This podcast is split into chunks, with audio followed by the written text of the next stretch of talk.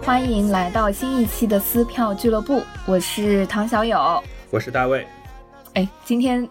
对，因为今天我们是一个难得的远程连线的节目，所以可能大家。讲话的时候会有一点点的呃延迟或者是抢麦，然后之所以我们是一个对，之所以会是一个远程的节目，其实最重要的是因为我们邀请到了两位有台的嘉宾，艺术叨叨的两位小伙伴，哎，欢迎一下，大家好。嗯，撕票俱乐部的听众们，大家好，我是艺术叨叨的主播蓝艺，然后我现在是在伦敦从事艺术行业相关的工作。大家好，我是艺术叨叨的另外一位主播 Moni，然后现在跟大卫和小友一样，都是在上海，然后目前是在美术馆工作。另外，这也是我们第一次尝试远程录播课，嗯，感觉是一个非常新的体验。其实今天我们之所以两个电台的小伙伴串在一起，主要是因为我们前两天有一个非常特别的体验，是在上海的西岸美术馆，呃，看了一场跟现代舞、跟舞剧相关的呃一个演出。对，你看又在美术馆又看演出，哇，这两个感觉就是我们两个 电台 特别擅。对，特别擅长的事情，能不能来先介绍一下我们到底看了一个什么样的作品和什么样的内容，让我们的听众两边都能够分享一下？好呀，其实这个是一个舞蹈的项目，然后它是因为我们你们之前不是也讲过《时间的形态》那个展嘛，然后其实就是西安美术馆和呃法国的蓬皮杜中心的一个五年的合作项目，然后这个。杰罗姆贝尔的无限空间呢，是一个舞蹈项目，也是作为这个中法的一个合作。对，然后杰罗姆贝尔他是一个非常著名的法国的编舞师，然后这次呢，就是也是把他的舞蹈带到了呃中国，带到了中国上海，然后有几场演出吧。这个整个项目下来大概是一个月的时间，然后第一场是 Gala 盛会，然后是在美术馆的一个呃多功能厅里面，然后第二场是在美术馆的室外，是盛会的一个节选，嗯。然后是就是免费开放给公众的，啊，接下来有大概一周的这样他过往的作品的放映，然后最后一个压轴是小柯和他的一个合作的编舞作品，然后由小柯嗯独自去呈现。然后那 Moni 大概是去看了，他自己买票去看了 Gala，因为我就是 在就是在出推送的时候，我第一时间发给他，对我说你千万千万得买，肯定就是不买的话就抢不到了。最后就确实售罄了，好多人都没没看到。然后，嗯，大卫和小友看的一场是小柯的这个新的作品，也是就大概第一次演。对，嗯，大老师能分享一下说我们这个啊看到的小柯的这个作品大概是什么吗？然后也想请那个莫妮和蓝艺来分享一下，呃，我们。嗯，没有缘分看到，但是很羡慕的之前的那个作品，嘎啦是吗？嗯嗯，对，因为我看到很多朋友圈和那个很多圈内的小伙伴都在分享说，因为他演的特别少，演两然后对，其实大家对嘎啦那个口碑也是特别好，所以要不呃，我们循序渐进，先从我跟大老师看的小柯开始。嗯，好的。小柯这个舞蹈，其实在我个人的观剧体验中是一个特别崭新的体验，因为它虽然是一个舞蹈作品，但它在呃舞者本人的叙述其实占了甚至能有七成这么多。嗯，对它的呈现就是舞者，然后站在舞台中央，和观众离得很近很近，去讲述他从小至大和舞蹈的各种故事、各种缘分，然后时而会穿插一些他所。呃，学习过的，或者是体验过的，或者是自己表演过的一些舞蹈作品、舞蹈片段，有时候有配乐，有时候没有配乐，有时候就是夹叙夹舞，有的时候就是单纯的在这个舞台中自由的这个舞蹈。呃，对，整个演出的时长是差不多七十分钟左右，是由他的一个人生的和舞蹈的一个经历所贯穿的。嗯，呃，对，对于我个人而言是一个非常新的体验。呃，不知道你们当时看了这个舞蹈是什么样的一个感觉呢？我觉得其实一开始我有看到小柯在独自表演的时候，首先让我想到了有一点点嗯独角戏的那种感觉，然后他还是有。开场白的，然后从头到尾有自己的个人叙述。其实对于我来讲，可能它反而并不太像是一个舞蹈类的节目，更像是一种表演类的一个节目。然后对我来说，我觉得他的这个作品艺术性非常强。其实我们看他讲的内容都是还挺普通的，然后还挺亲民的，有时候还会逗我们笑。然后他也会表演一些自己的舞蹈片段。但是如果我们往深了想，其实这是一个还挺有艺术性的表现形式，因为平时我们看到舞蹈就是单纯的舞蹈，那表演就是表演，但他其实是把这两种形式，我觉得有点结合在一块儿，然后他去讲的这个内容又是非常真实的东西，是他自己本身的亲身经历，所以有的时候你会觉得，哎，这是真的还是还是他在表演另外一个故事，另外一个人，所以就是在这种形式当中，你会觉得。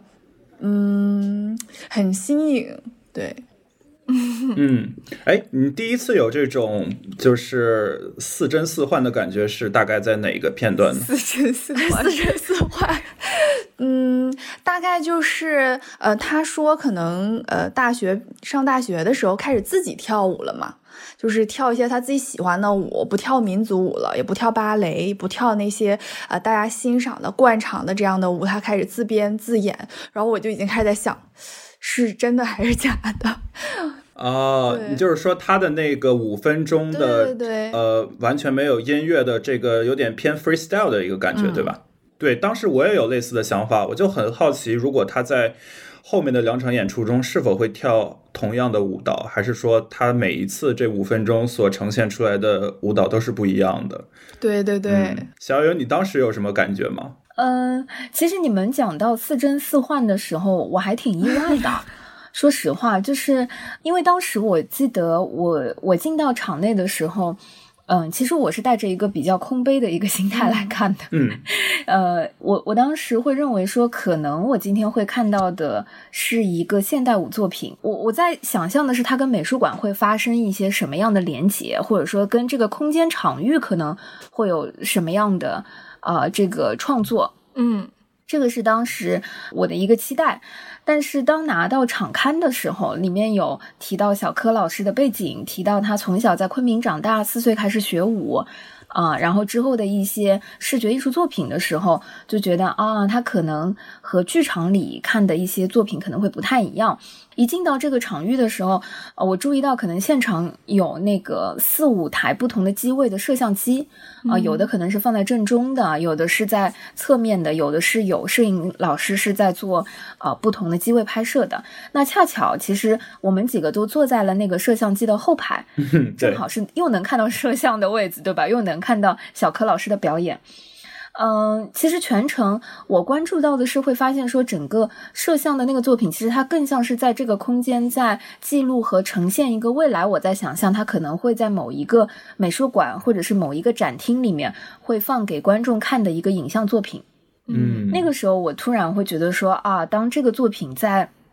美术馆的空间里去呈现的时候，就非常自然了。然后回到你们刚刚聊到的那个一真一假这个片段，呃，这个话题和这个片段，我其实是没有任何怀疑的。我认为它都是真的。哦，就实话说，是因为这个 setting 和呃这个创作本身，嗯，小柯老师会去分享说，其实他跑上来，我觉得就是在做一个非常真诚和非常真实的自我剖析。嗯，我还记得他上场的时候第一句话。我我不知道你们还有印象吗？其实对我冲击是有一些大的。嗯，对。他说：“呃，大家好，我叫小柯，四十一岁，单身，啊，但是有六只狗，四岁开始养了 六只猫，还有六只狗来，对对对，猫猫六只猫，六只猫。”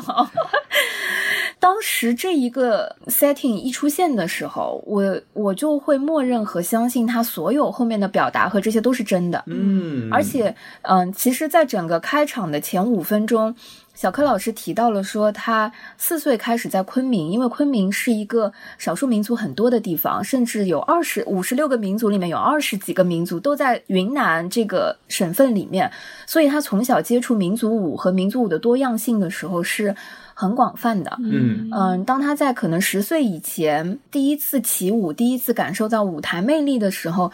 我记得当天我们看的时候，他都是哭的，就是没有音乐的情况下，他去呈现和回忆他第一次在舞台上舞蹈的时候，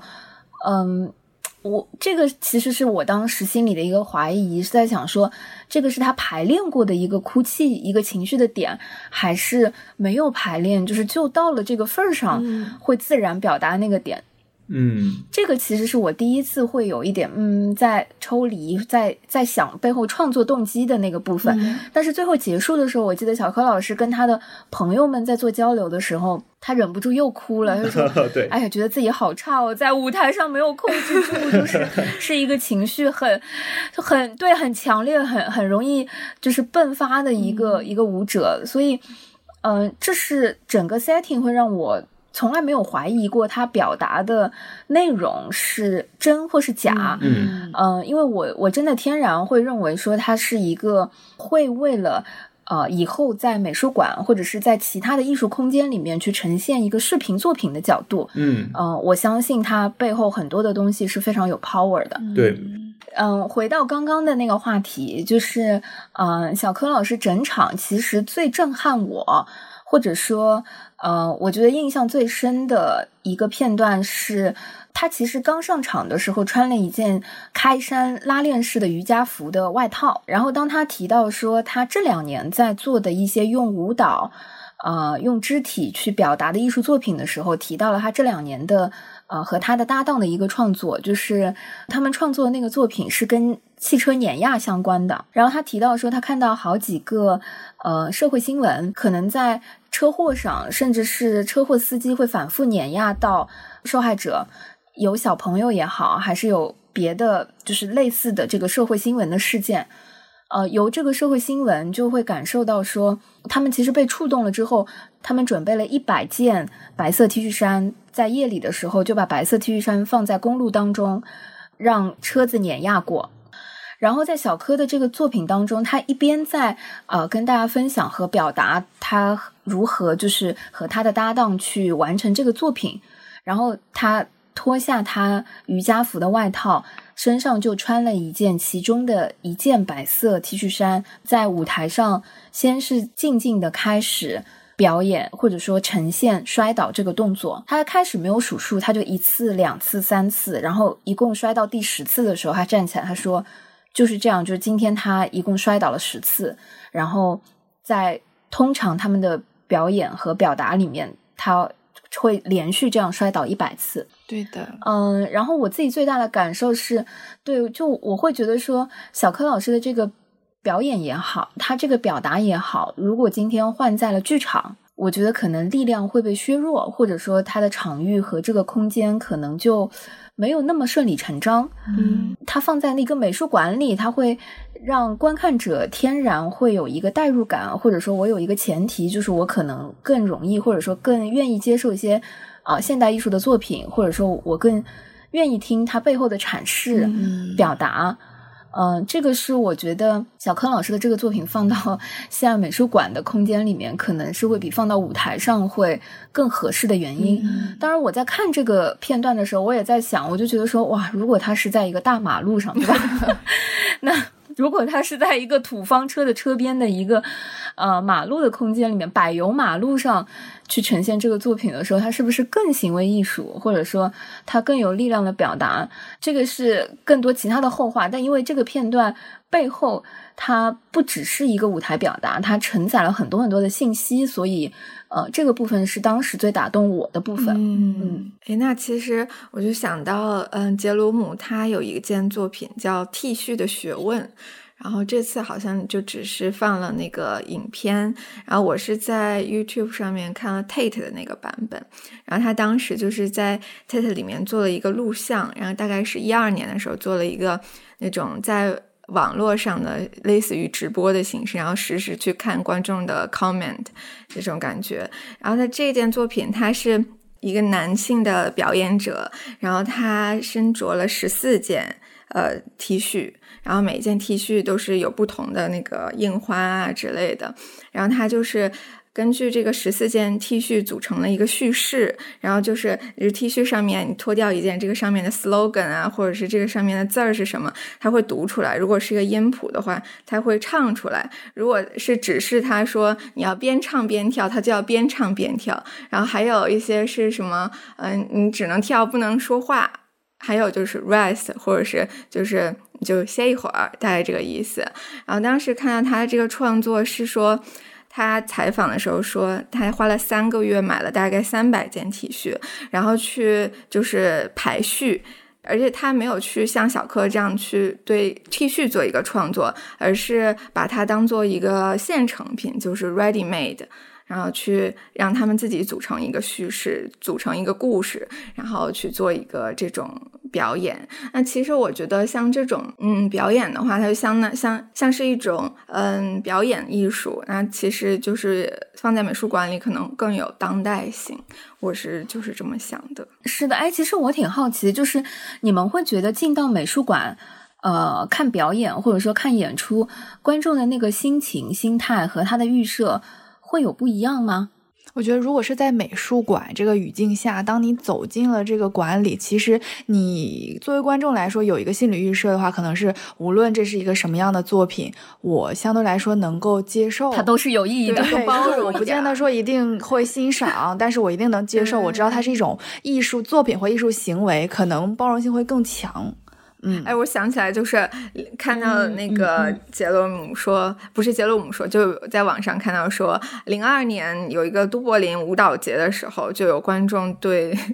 他的作品进行投诉，他说：“就是这没跳舞啊，这明明是舞蹈节上面。”对，所以但是在美术馆里面，就是可以把它当做行为艺术啊，可以把它当做这那的，就可我觉得会更包容一点。嗯嗯，我其实挺好奇，大老师在看这个的时候有没有什么印象深刻的片段？其实我当时看这个演出的时候，我关注的点和你们刚刚说的还真不太一样。比如说，我关注的是小柯他。展示的更多的是我们日常所关注不到的那些和舞蹈有关的东西，比如说他有一段很长时间的对于表情的表演，我不知道你们 对那一段印象深不深刻？就他只是通过，对他只是通过调动自己的表情。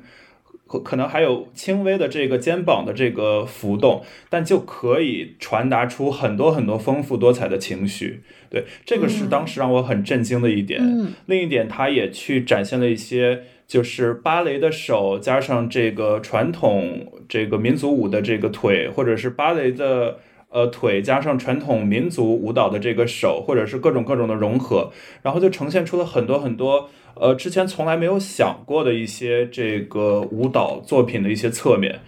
这个作品也是我第一次接触这个编舞者。后面我也去看了一些他的其他的舞蹈作品，我发现这个编舞者他的一个很大的特点就是他会去抓住很多虽然是舞蹈中的，但是观众们会忽略的点。比如说我们一会儿可能会聊到的那个 Veronica 的那个演出，它展现了《天鹅湖》中配舞的。整个的一个片段，但是是以 solo 的形式。对，是的，我那块儿我就看哭了，我就是那块儿看哭。哦，是吧？当时，但是我看那一段的时候，我的想法就完全不是感动，而是我天啊，原来原来舞蹈还可以这样玩，就还可以。我舞台的核心只是放一个不在舞台正中央的一个配舞，然后让它来呈现出整段 solo。过去我看《天鹅湖》的时候，我我一直在看什么？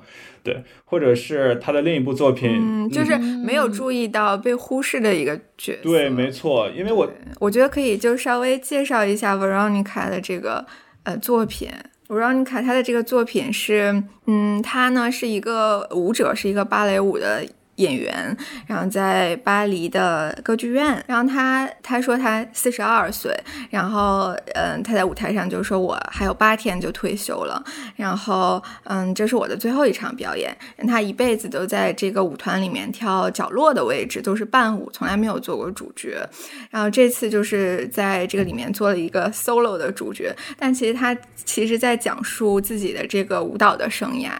对，然后就是，也是我觉得它的内核就是和小柯的这个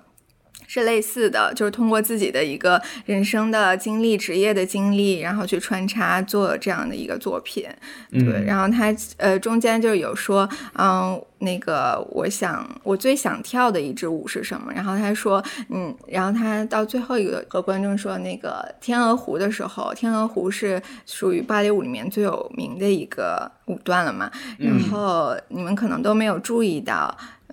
其实伴舞在那个时候，我就一直是想呐喊，一直想嘶吼的，因为我要坚持一个动作，坚持很久。对，是一个很长很长的 pose。对对对对对，然后就看那个，我就因为他是把完整的这个都呈现出来，其实他在上面没有什么太多动作，就是配着这个音乐，然后去。做他当时在里面应该做的一些动作，但我觉得这很想哭，因为我就觉得好像很多人都会有这种嗯做配角的经历，然后嗯是被忽视的，是不被看见的，嗯，所以我就觉得很蛮感动的。对他就是关注到了一些舞蹈上面的问题。对，那你为什么觉得就是 我感觉可以？因为你没有做配角，可能 没有没有没有，也我我甚至没有跳过舞啊。那可能对于我来说更 就没有这种困扰了啊，因为自己完全没法上台，对吧？Veronica 这个呃演出，他在 B 站上有官摄，然后我当时是看到这个官摄，他。所跳的《天鹅湖》的这段，其实是我特别喜欢的一段音乐，我经常会去听这段音乐。但是，而且当我听到这段音乐的时候，我脑中所浮现出来的画面，永远是那两个就是主角，男女主角，然后再去跳他的这些，呃，就是很漂亮、很舒展的动作。但我从来没有意识到，其实台上还是散落着很很多很多的小天鹅，或者说所谓的女配角的。那对，那这些配角的存在也同样重要，也是他们支撑起了这个舞台。那可能他们一辈子就籍籍无名的，虽然是在世界最顶级的芭蕾舞团，但可能永远没有去饰演主角的机会。那可能像这个 Veronica，她也是说，我觉得她一开始的那一段话特别，就是特别有力量。她就说，呃。我在八天后就会退休了，对，当时我就很震惊，我想，哦，原来对于这个舞蹈演员来说，他也有退休这个概念，嗯，对，或者说对于舞蹈演员来说，退休到底是意味着什么？但后面我看到了他用他的叙述为主、舞蹈为辅的一个方式去讲述他的自己和舞蹈的整个人生，他是多么的热爱舞蹈，他又在舞台上有什么什么的样的遗憾，比如说。更想去跳男，就是男性角色呀，以及他在这个最华最华彩的天鹅湖中，却只能饰演一个很长 pose 的一个配角。然后这时候我才发掘出一个新的视角去看这个作品。那我觉得对于小回到小柯这个作品，小柯这个作品给我的另一个感触也是，就是他虽然没有太多。我所预先设想的很精彩的舞蹈的段落，但是它传达出一种很强烈的信息，就是我真的非常喜欢舞蹈。从我第一从这个小柯这个演呃这个这个舞者，他小时候第一次接触舞蹈开始，舞蹈就是他生命中的一部分。对，他也在这个作品中去用故事去表达出这个他的这个态度。就是当时有一个很有名的这个艺术家曾质问过他：“你怎么还在跳舞啊？”然后他给的反馈就是因为我就是喜欢这个东西。嗯，我觉得其实这种对于舞蹈或者说对于其他艺术门类的纯粹的热爱，至少在国内的舞台上，对于我个人的经验来说是很少看到的。我之前看到的更多的是一些非常。精美的、精心编排的作品，但这种非常个人精神的，然后表达出自己纯粹的我喜欢、我热爱对于这个艺术门类的热爱的这种作品，反而很少见。我感觉那个街舞，这就是街舞里面很多。有很多是吧？对，那那可能这也是这个，这就是街舞或者中国有嘻哈这几年这么火的原因吧。就是现在的我们，现在观众可能更去就是欣赏一些个人主义的，或者说个人精神、个人喜好的一些表达。嗯，对，是的。而且因为他是其实本质上还是舞蹈作品嘛，他又展现了他自己对很多舞种的。精通和掌握，比如说他一开始其实也是有精心安排的。他最开始跳的就是傣族舞，因为就像是刚才小友说的，那个云南省不是有很多少数民族嘛，他就马上说，那要不我给大家来一段，给大家跳个傣族舞吧。就还挺随意的那种自我报幕，对，然后你就其实因为他一开始跳的就是他很有底子的这种民族舞，然后姿姿态啊都特别优美，就给你的印象就是哎，这个人真的特别会跳舞，就所以之后无论他怎么开玩笑耍宝，就跳跳就是跳其他舞种，你都会觉得他就是会跳舞，就他再怎么装他不会跳，其实他的功底也在那儿。后来他又 跳那种芭蕾戏曲啊，什么武术混合，然后又跳霹雳。励我，就说他有段时间就是不想跳民族舞，就想跳那个蹦迪里面的这种霹雳舞，就放冬天里的一把火，然后还说大学里那种瞎跳嘛。后面他又说为了生存，然后接接一些商演，又跳现代舞、爵士舞，然后还跟我们报他当时能赚多少钱，能赚多少钱。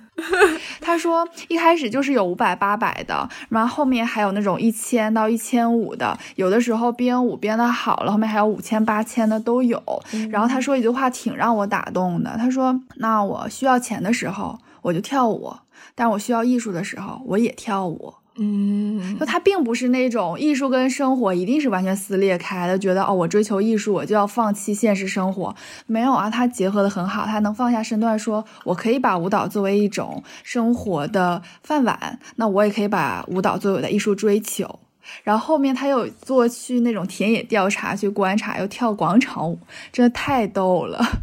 因为我觉得，首先这个作品，如果你看下来最直观的感受还是说，还是挺有趣的，嗯，因为它本身就像一个精灵一样，嗯，经常会开玩笑呀，这种舞台表现形式非常轻松，所以就其实挺值得看的，嗯，对。刚刚提到了，就是你他一开始跳了一些傣族舞，然后导致你去很确定他是一个非常专业的舞者，但我当时可能是另一种解读。我的解读就是他所呈现的，就是他这一生和舞蹈结缘之后所经历的不同舞种。呃，那其实他他对于他人生中经历的这些舞舞蹈的风格也好，舞种也好，他其实并没有带任何的价值判断，他只是去单纯的呈现在他不同的人生时期，在他不同不同的视野的情况下，他接触了什么，他体验了什么。对，包括他前面去说这个小时候那种儿童。儿童群舞式的那种，就是带有一些这个样板化的这种舞蹈，或者是后面的一些很就是不停的往地上摔的，甚至没有太多舞蹈动作的这种很现代的东西，我认为他都没有去对他们进行价值判断，而是就是单纯的去呈现，哦，这是我人生到了这个阶段，对对对对对。然后当时我看了这个，我就很有感触，就是其实我们每个人接触艺术也是有一个阶段的，比如说以你们举例，可能在去英国前和。在英国待了一年之后，你们所接触的、所关注的艺术作品可能也不一样。但不管你们之前或者之后关注了什么，他们都成为了你人生经历中的一段，对吧？嗯，对的。嗯，对。所以就是这样一个，一方面是多舞种的一个呈现，另一方面也是整个人生故事的一个呈现，让我觉得这个作品非常的充实。虽然它是一个独角的作品，但也非常的充实，同时也非常的震撼。嗯嗯。嗯，是的，聊到这里，我们就其实特别好奇，呃，我们没有看到现场，但是在朋友圈被刷爆了的 Gala。到底在表达一些什么，使得很多人免费在给他打 call？对这个我也是非常好奇，而且，对，尤其是你们在聊到说他一些线上的以前的呃这位艺术家的这个作品，能感受到说，呃，其实他还是呃一脉相承的，会非常有意识的去关注一些。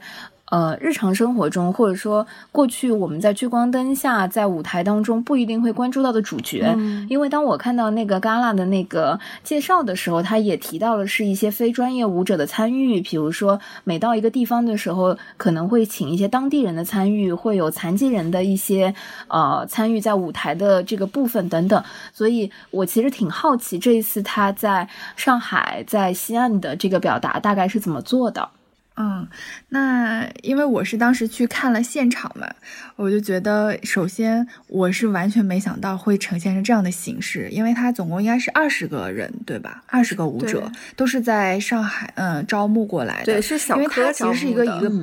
哦，这样啊，对对对，就是小柯当时发了一个朋友圈，然后他就是各种帮忙说，这么神奇。对他，因为他其实这个呃原本的编舞里面会有一些配置，比如说他一定要找一个少数民族的人，其实就相当于，比如说在在法国如果演的话，可能找一个那种黑人啊，或者是其他的这种印度少数族裔的，对对对。然后还有嗯有要找唐氏综合症的一种残障人士，嗯做。轮椅的，然后有小男孩、小女孩，就是七八岁的那种，然后还有嗯上初中的那种男孩、女孩，有老年人，然后有专业舞者，有非专业舞者，有酷儿，然后就是各种各样，就是呈现出一个非常多元的一个舞蹈，多样化。对对对。嗯。所以他其实是根据这些标签，然后去发掘身边的这些人，然后去找筛筛选出来这二十位舞者。对对对，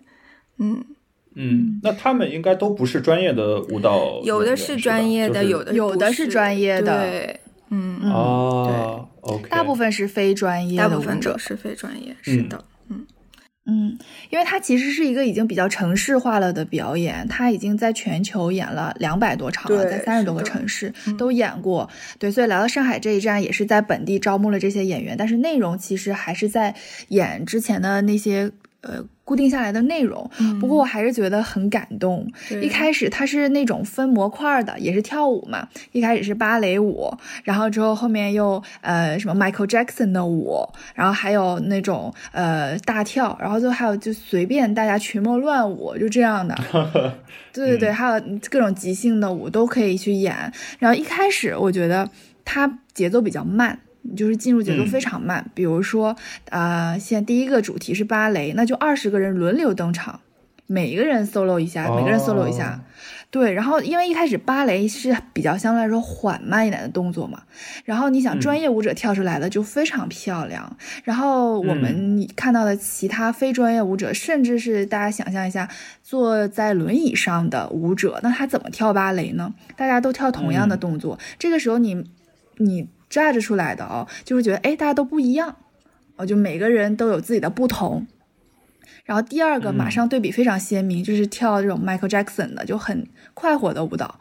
然后慢慢循序渐进的时候，你会发现，哎，你已经不再关注谁和谁之间有什么体态啊、性格啊，或者是身份上的不同，你关注的就是舞蹈本身。然后就特别快乐，就是它不会让你觉得你为谁而感到遗憾，你觉得他身体不完美，或者是有什么残缺而不能够完成什么样动作而表示遗憾，不是这样，而是你觉得每个人能跳出每个人的风采来，最后大家就一起快乐。嗯，那其实每个演员都是跳的认真的吗？还是他们就是想跳的搞笑一点？呃，有那种专门自己设计动作的，比如说有小男孩，他就 是说，哎，我就撩一下头发，发现观众都会笑，那每场我都撩一下头发。对，然后，嗯，像是那种，呃，还有一些，呃，我记得印象比较深刻的是那个酷儿，嗯嗯，就是跨性别者，哇，他一出场简直就蔡依林好吗？虽然我经常说蔡依林好吗？就是非常有气魄、有魅力的意思啦，是个嗯很褒义词的感觉，就能带动全场的气氛的。对。很酷，嗯，对，虽然虽然我没有看这个 gala，但是我看了一些那个 The Show Must Go On 的这个视频片段，然后我觉得这两个作品好像也有很多相似之处。就他，呃，The Show Must Go On，我不清楚他的演员是否是专业的舞者，但是从我自己的观感来说，有很多人可能就是你我一样的素人，他们的动作也没有非常的专业或者到位或者优雅，但是他就是呃。能随着音乐的情绪，随着这个舞台灯光的变化，去展现出自己当此时此刻的最真实的想法，然后通过舞蹈去呈现出来。甚至有些时候，他音乐在走，但是人完全是静止的，是一种非常强烈的反差。然后，因为之前我也看到这个这个编舞者，他有一个很著名的理念，就是 non dance。就有一点像我很喜欢的那克克莱因蓝一样，就是像克莱因的话，他可能是在画作上去对这个绘画本身进行解构。那我觉得可能这个编舞者他也是一种解构，去告诉你，如果没有配乐的话，那舞台上呈现出来的跳舞是什么样的？我有配乐，但是不给灯光是什么样的？我我给你找一群非你们去默认的那些专业的、经过十几年训练的舞者，给你跳出来的东西是什么样的？当你去把这些很多。你成见打破之后，你会发现一个舞蹈的新的样貌。我不知道你们当时有没有类似的感触。是的，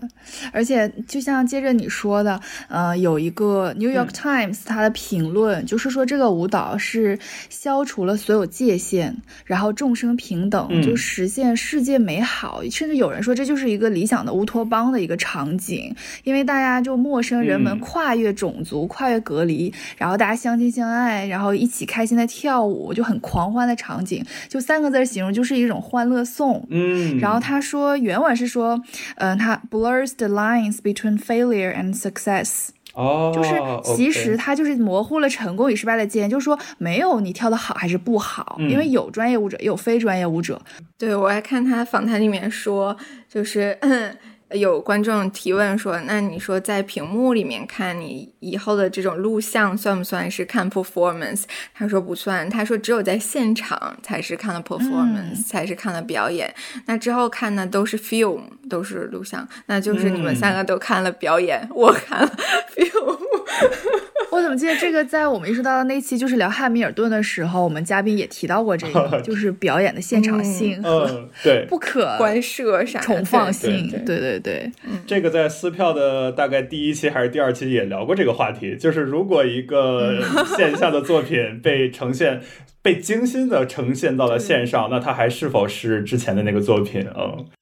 嗯，我觉得可能是国内外在艺术环境上也不太一样。之所以我们比如这一次的作品选在了西安美术馆，我们也能看到它卖票就是卖一百五十人嘛，那那个剧场又很小，其实也算是一种实验性，先试试水，看看这一类型的表演会不会受到大众的喜欢。当然，我们在看那个 Veronica 的时候，他在那个剧院大概有三四层的样子，其实是很多很多观众的，他能消化得了这样的内容。那并不是说我们这个比较艺艺术性的东西不能搬到呃类似上海的正。就是比较正的这种，呃，歌剧院呀、或者是芭蕾舞表演舞台上，嗯，主要是看观众他能不能接受，就是这种，因为大家去歌剧院的观众，他的思维定式就是我今天可能要看一场非常正式的演出，嗯，就是最好从头到尾都在跳芭蕾，或者从头到尾都在搞一个啊、呃音乐会，就是你对这种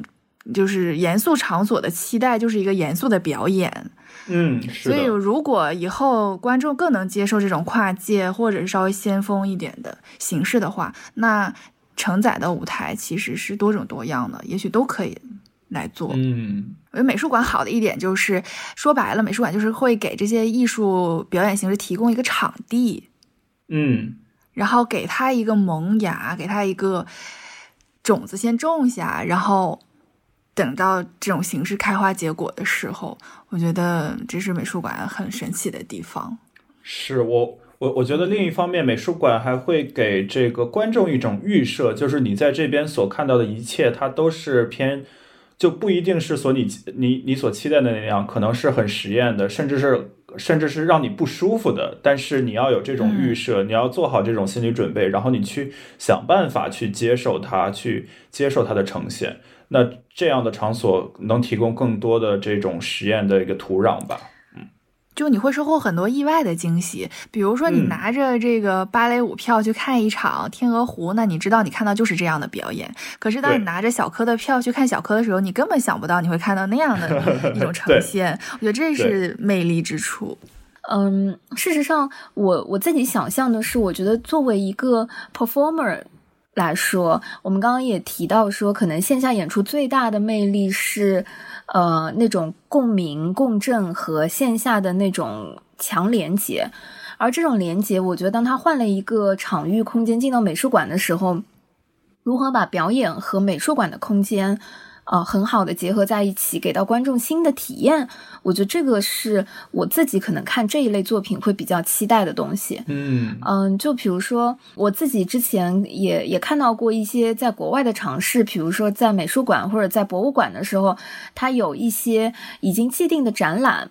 当它有一些特殊的呃场次或者特殊的秀的时候，可能一些现代舞作者或者说一些表演艺术家会根据美术馆里的一些作品和空间去重新演绎或者说二度解读，嗯、这个艺术作品的内涵、精神和表达。那在这个场域里去看表演的时候，我觉得他的表演是和那个艺术作品是连接在一起的。如果拿近一点，我疫情之后我在呃上海余德耀美术馆看的一个情书哦，我也去看了耶。来说，对对对，就是呃就能够感受到情书这个作品放在余德耀美术馆，我觉得它是很有意思的。就是嗯嗯，不管是他开场的时候，他没有在美术馆的那个空间里面开场，他是在嗯，应该说是后场区吧，就开始用那个即兴表演，在跟观众进行连接，让大家放松下来。嗯，到进到了这个美术馆空间，因为嗯，大部分情况，当我们在剧场的时候，我们是有座位的。嗯，对，我们的动线和呃，我们的观众是被捆绑在这个座位上的。嗯但是在呃余德耀那个大的美术馆空间里，虽然它没有任何的艺术作品，它相当于拆空了整个这个空间，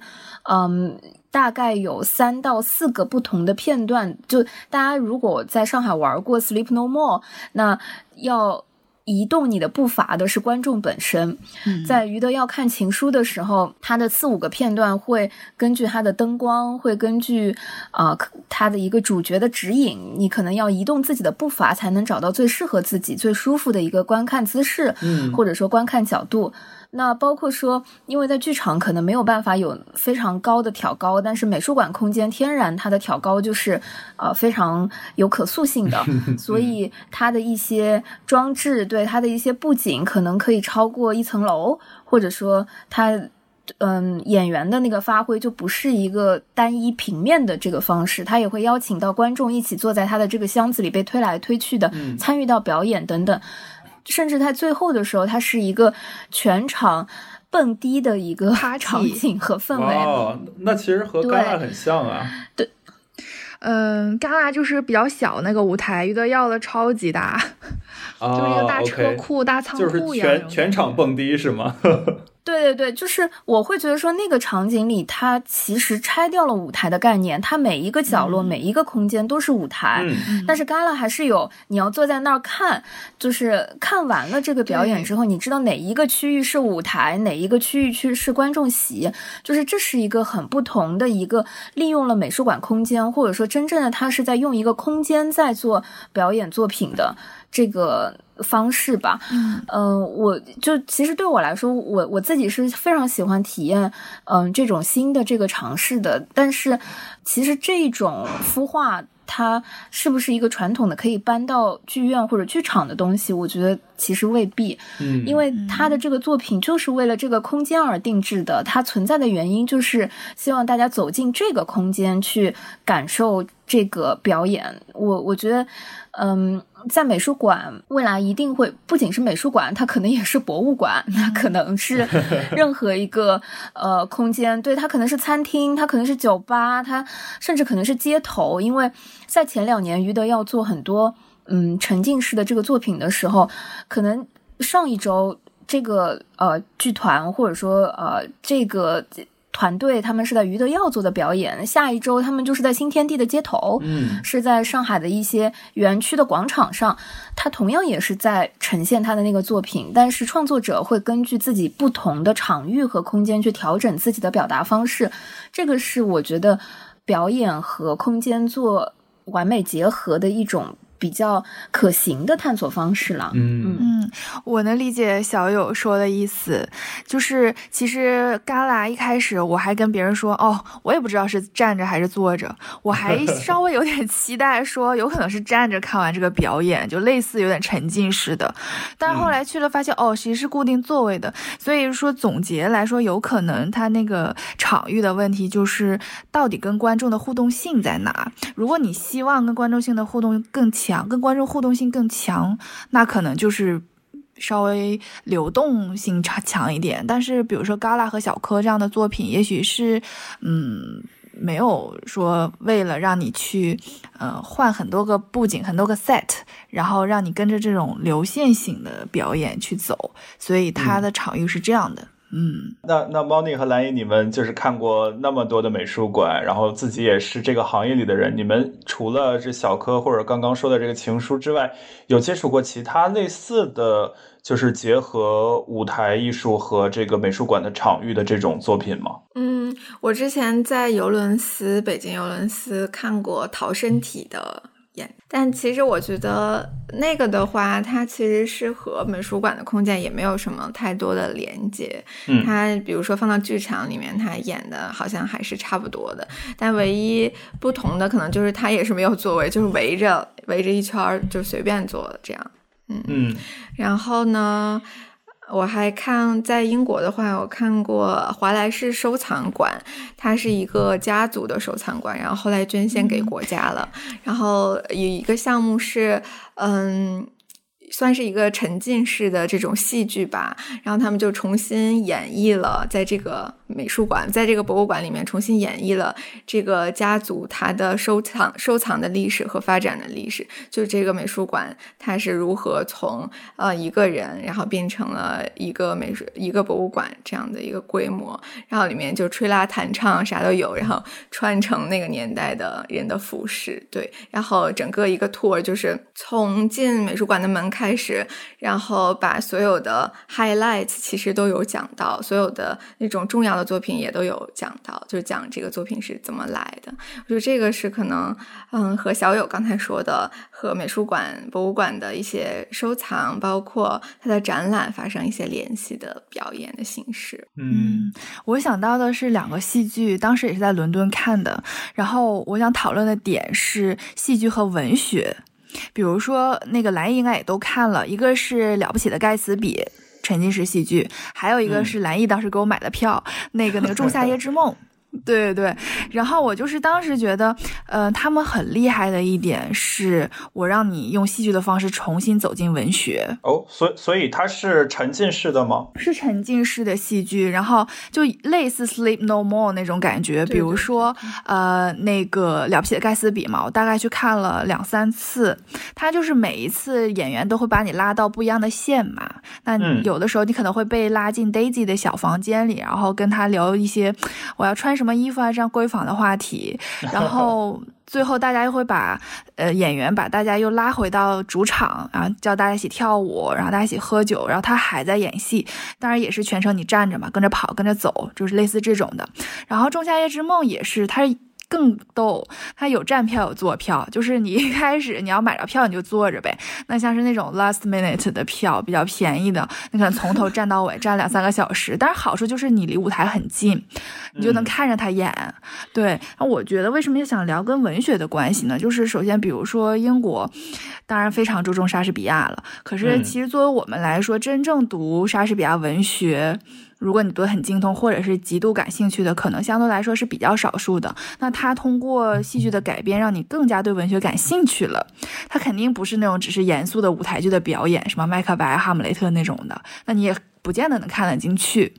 他就是又加一点改编，加一点搞笑，然后再加一点舞台呈现，再加点现代的元素，加点艺术的元素。哎，你就觉得，嗯，这个文学作品还可以被这样改编，然后你还可以以这样的方式去参与进去。我觉得这个是戏剧的魅力，嗯，就是他们应该用了一点心思。然后再说场域，那他们就是自己的一个空间，像是《仲夏之梦》就是自己的那个剧场嘛。然后《了不起的盖茨比》就是一个小房间，类似呃《Sleep No More》，他们租下来整个那个场地，就常年每天晚上都演，就这样。哦，哇，听着好酷啊！嗯，就现在好像大家都在想尽办法去。嗯，用内容去吸引观众。嗯，经典算是经典，但是经典好像也要是跟现代人能够接受的方式去结合，去推动这样的经典。我觉得这是一个思路。包括博物馆这些馆藏，如果你每次都是导览，好像也没什么意思。像蓝毅说的那种，哎，我做一个类似戏剧的表演，highlight 出来这些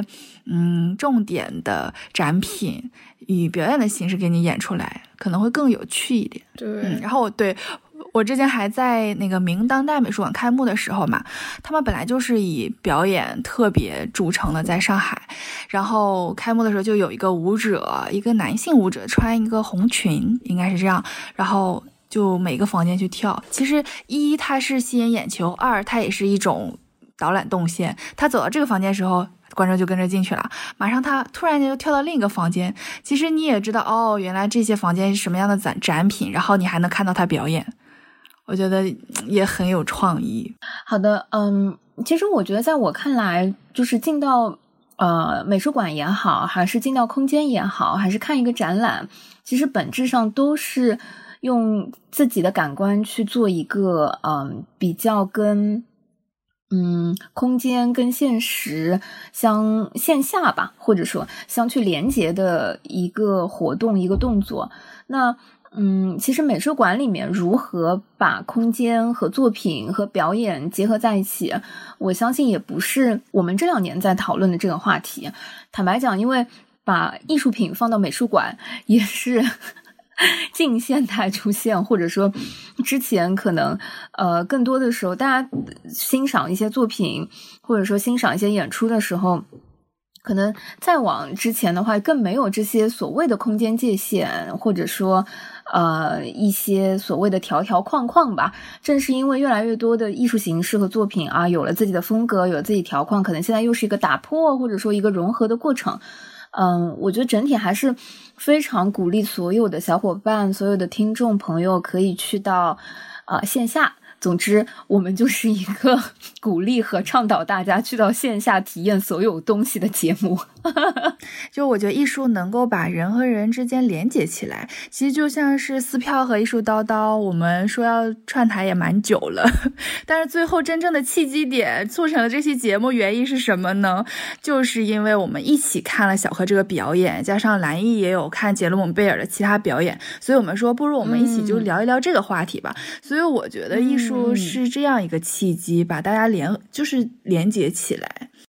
那希望大家各位听众们能够多多听撕票俱乐部的节目，也可以多听听艺术叨叨的节目。